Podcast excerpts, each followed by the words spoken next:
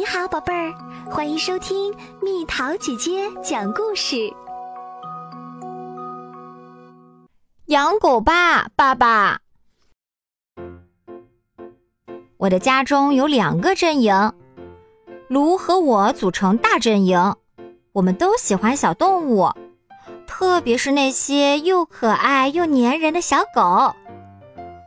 小阵营里有爸爸和，不对，只有爸爸。他成天就知道说，狗身上全是毛，我不喜欢。妈妈是中间派，她从来不帮任何一边说话。如果我们打一场比赛，我想妈妈会是一个不吹哨的裁判。一开始，我以为爸爸说不想养狗只是在开玩笑，于是我坚持己见。爸爸最终大发雷霆，只要我还活着。家里就绝对不会养狗，明白吗？我明白他生气了，可我不明白怎么会有人不喜欢小狗。这让卢和我非常伤心。我只能安慰自己，立志长大后要成为一名兽医。为了缓解悲伤，卢只能跟他的一只名叫土匪的仓鼠玩。虽然说仓鼠抱起来不怎么舒服，但总比什么都没有强。有几次，我俩试图用绳子牵着土匪去街上遛弯儿，可是这完全行不通。卢和我都不甘心，我俩在冰箱上贴了一个表格，表格由两个数列组成，分别写着养狗的好处和坏处。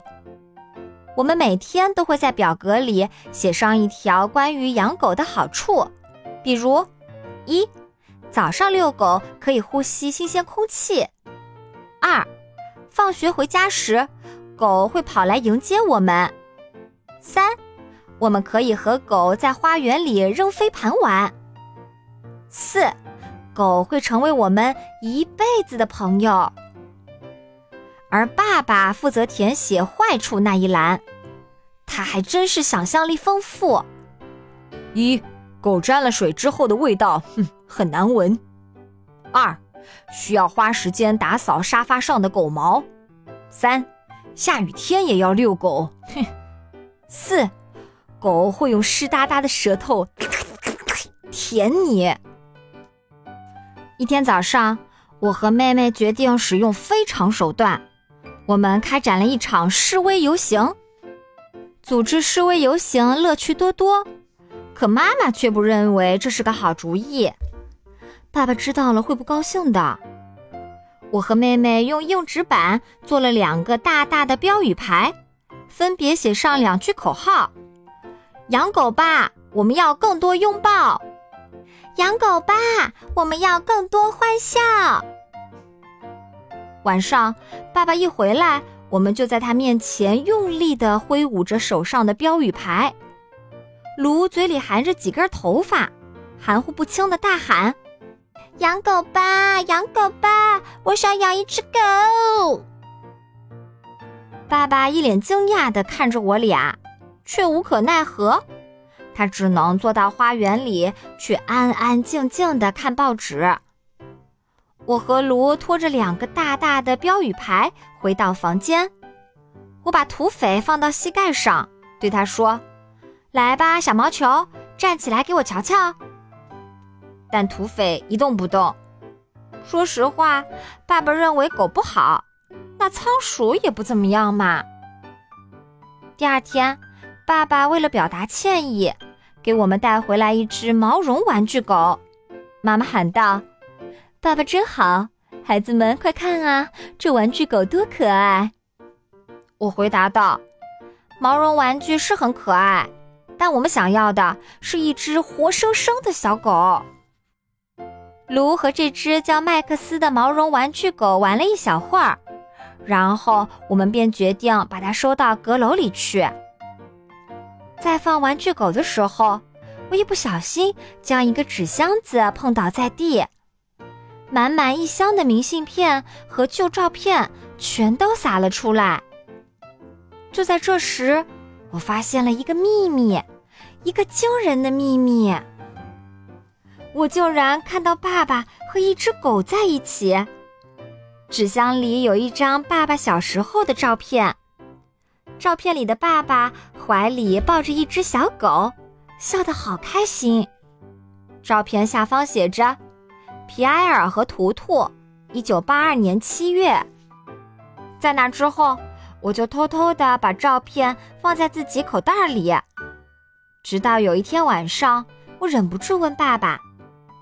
爸爸，图图是谁啊？奇怪的是，听到我的问题后，爸爸整张脸变得苍白。爸爸最终把他的故事告诉了我们：图图曾经是我的小狗，那时候我只有你这么大，米洛。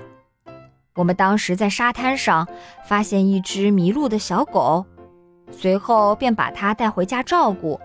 同时帮忙寻找它的主人。然而三个星期过去了，还是没有任何消息。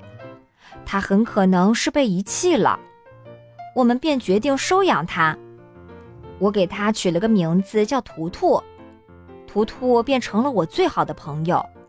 就这样，我问爸爸：“那图图后来怎么样了呢？”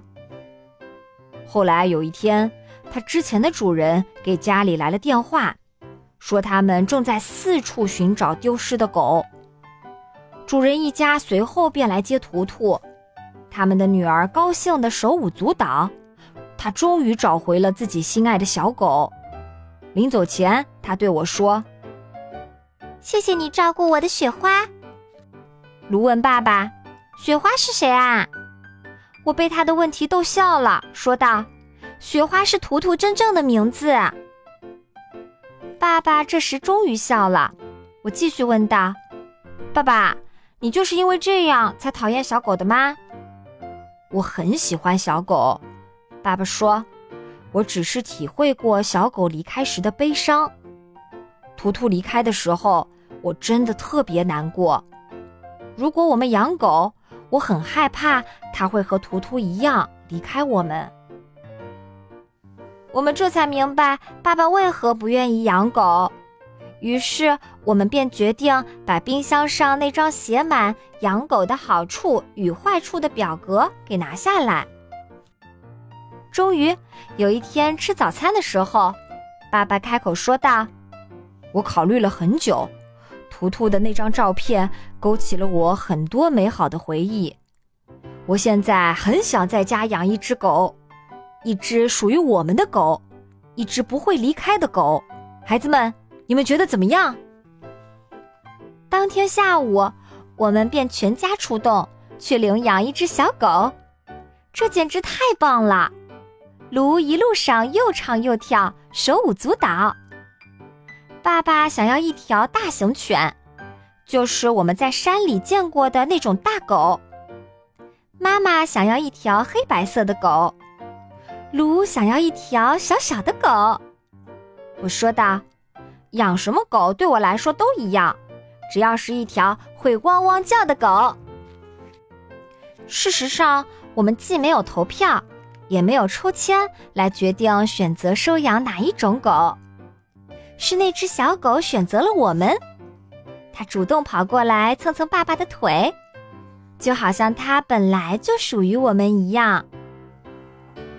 爸爸蹲下身来抚摸这只小狗，他脸上灿烂的笑容跟那张一九八二年的照片上一模一样。随后，爸爸对我们说：“好了，确定就是它了，它以后就是我们的狗。”最后，卢给它起了个名字，叫“捣蛋鬼”。